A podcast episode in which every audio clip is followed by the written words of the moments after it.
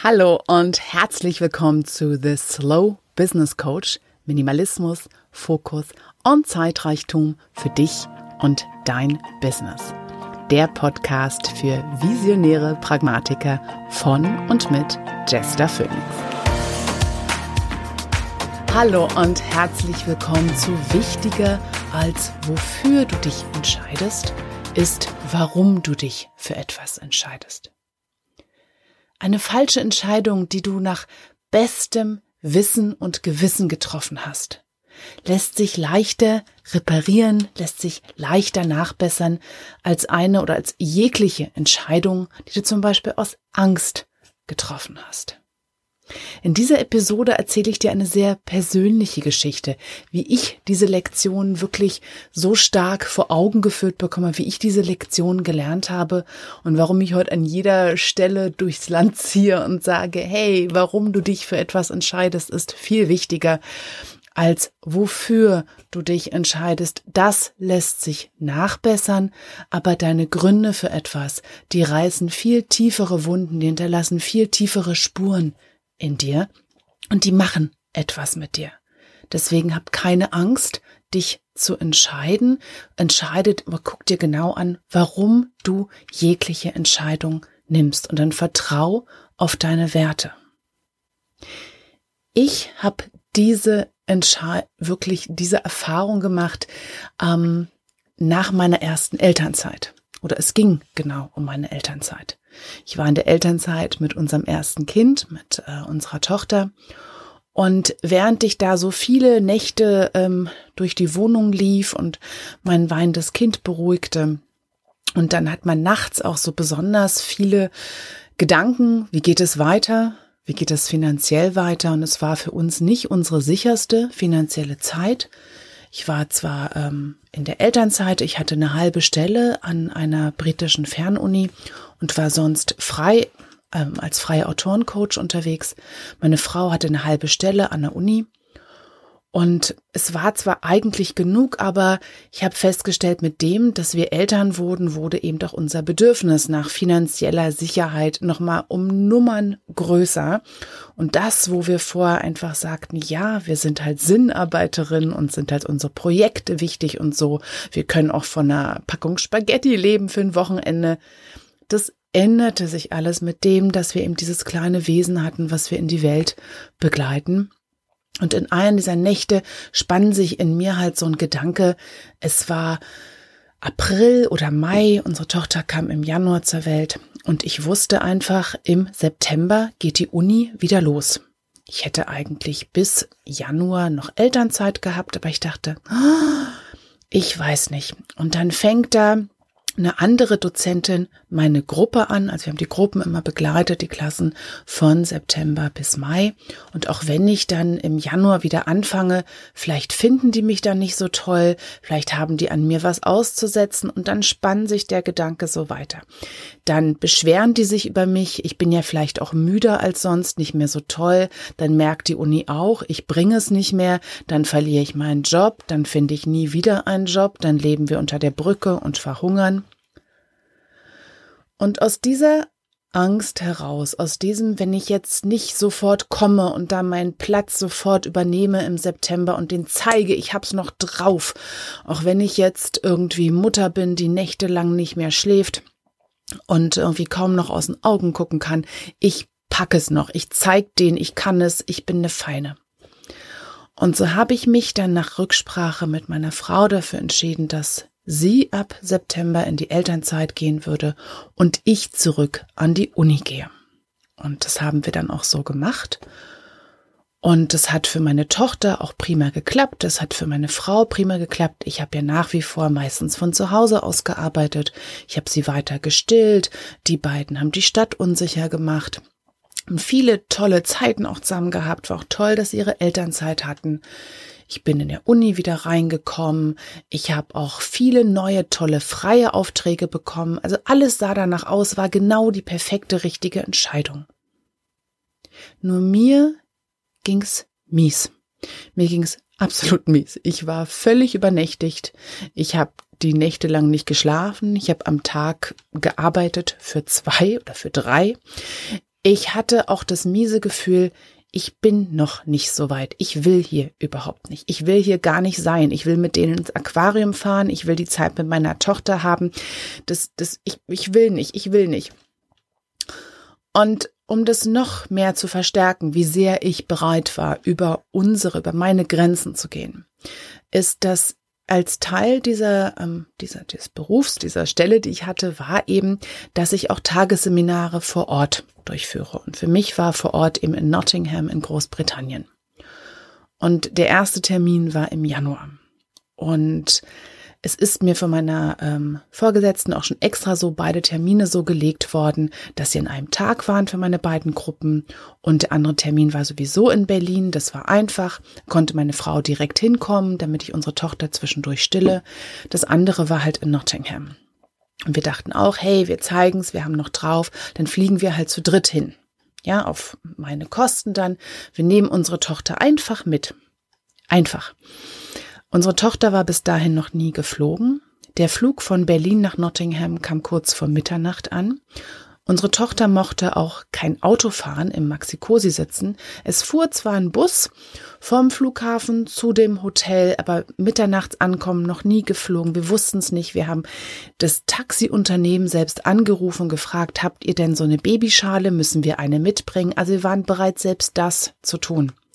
Wir hatten höllische Angst, wir hatten völlige Panik. Wir sahen uns einfach da im Flugzeug sitzen mit einem schreienden Baby, da aus dem Flughafen rauskommen, entweder dann im Bus, weil der Vorteil für den Bus war, da kann man stehen, da kann man das Baby auf dem Arm halten und so vor und zurück schaukeln. Das ist, was unsere Tochter mehr beruhigt hat als irgendetwas anderes. Oder wir sahen uns halt alle völlig übernächtigt in so einem Taxi fahren mit schreiendem Kind, wo die Taxifahrerin, der Taxifahrer halt überlegen, an welcher Ecke können sie uns nur schnell endlich loswerden. Das waren so die Bilder, die wir hatten. Ich habe nächtelang nicht geschlafen vor Aufregung, es kam mir nicht mal in den Sinn, vielleicht an der Situation etwas zu verändern. Ich wollte dir zeigen, ich kann's noch. Die Situation wurde dann gelöst, dass ich äh, Tage vorher meine erste Magen-Darm-Erkrankung bekam und dann plötzlich alles ganz einfach war. Ich konnte nun wirklich nicht fliegen. Ich habe an der Uni mich gemeldet. Ah, krank, kein Problem, wir nehmen jemand anderen. Kein Problem, wir nehmen jemand anders. Magen-Darm-Erkrankung. Ich hätte von Anfang an einfach sagen können, hey, ich stille noch, wäre es möglich, dass ich in dieser Zeit vielleicht nicht hinreise, wäre das in Ordnung. Ich bin mir hundertprozentig sicher, es wäre in Ordnung gewesen. Das ist aber noch nicht das Ende der Geschichte. Nachdem ich so brav bewiesen habe, wie toll ich alles noch hinkriege, trotz Muttersein, trotz Stillen, trotz all dieser Dinge, kam im Januar, wurde im Januar eine Entscheidung getroffen, oben in in, ja, da wo Entscheidungen getroffen werden für die gesamte Universität, dass und das umstrukturiert wird und dass alle kontinentaleuropäischen Dozenten gehen gelassen werden. Eben auch ich. Nachdem ich monatelang über meine Grenzen gegangen bin, diese Entscheidungen ausgeführt habe, die ich da aus Angst getroffen habe, ich könnte meinen Job verlieren, wenn ich mir noch die Zeit nehme, die ich gebraucht hätte, ist eine Entscheidung gefallen, die überhaupt nichts mit mir zu tun hatte. Und ich saß einfach nur da und habe einfach nur geweint.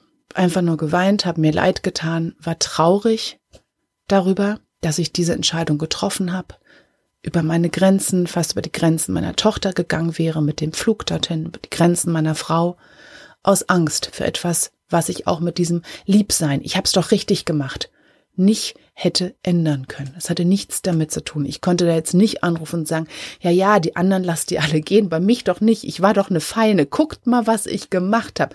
Guckt mal das Opfer, das ich hier gebracht habe. Es ist absolut klar. Bei dieser Entscheidung hat wirklich in mir so tiefe Spuren hinterlassen. Als Lektion, aber auch, ich habe so stark das Gefühl, nochmal wirklich das Gefühl gehabt, es ist wirklich das Wichtigste überhaupt, warum wir uns für etwas entscheiden.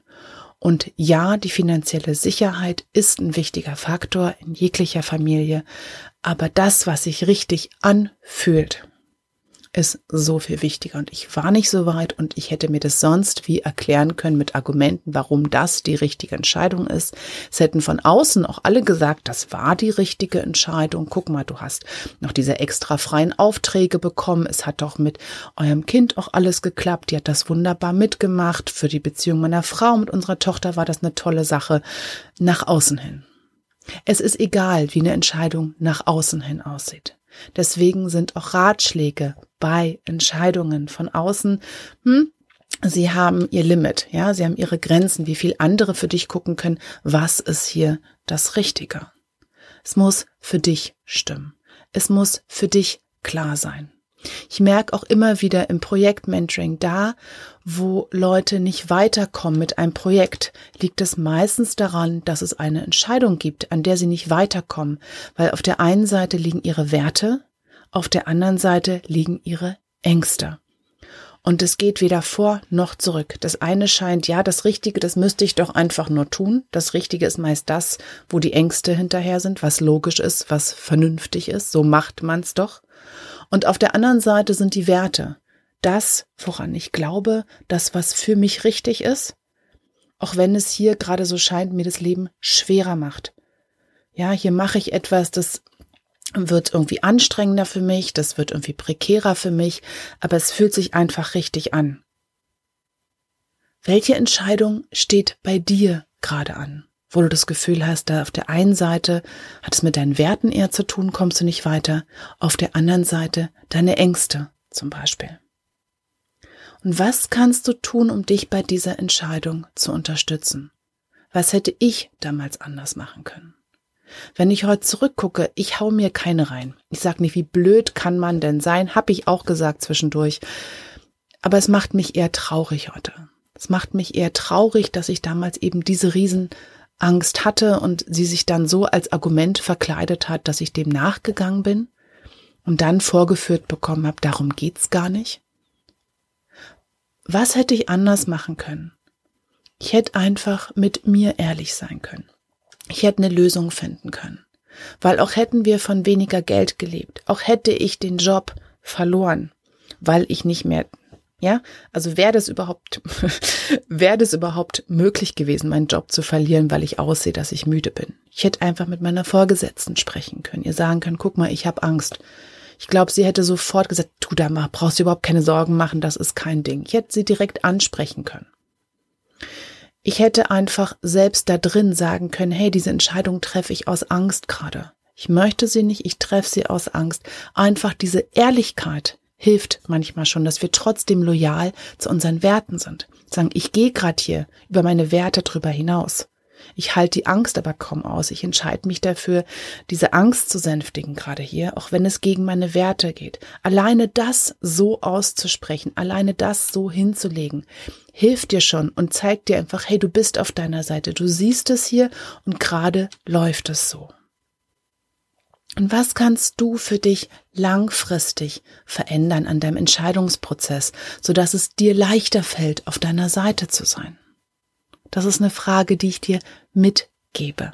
Das ist eine Frage, die du für dich alleine lösen kannst. Und ich möchte hier gar keine Lösungen vorschlagen und dir sagen, guck mal, so musst du das machen, weil für mich hat es so funktioniert was ich für mich persönlich tue bei diesen Entscheidungen, ist eben genau aufzuschreiben, was hier dran sind meine Ängste und was sind die Werte.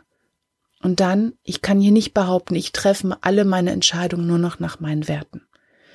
Vielleicht würde ich das gern, aber das Leben ist viel spannender. Es gibt genug Entscheidungen, die ich auch aus Angst eher treffe und sage, da kann ich das kaum halten. Ich gehe da lieber, mach gerade das sichere hier.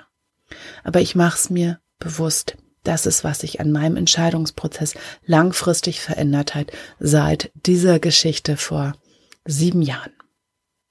So, das war mein Impuls heute für dich zu Entscheidungen.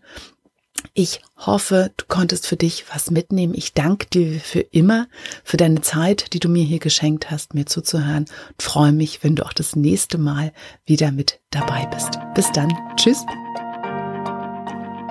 Und das war The Slow Business Coach. Minimalismus, Fokus und Zeitreichtum für dich und dein Business. Der Podcast für visionäre Pragmatiker von und mit Jester Phoenix. Und wenn dir diese Episode gefallen hat, dann schreib mir und schenk mir auch gerne ein paar Sternchen bei iTunes. Ich würde mich freuen, dich auch das nächste Mal wieder mit dabei zu haben. Herzliche Grüße und bis bald. Tschüss.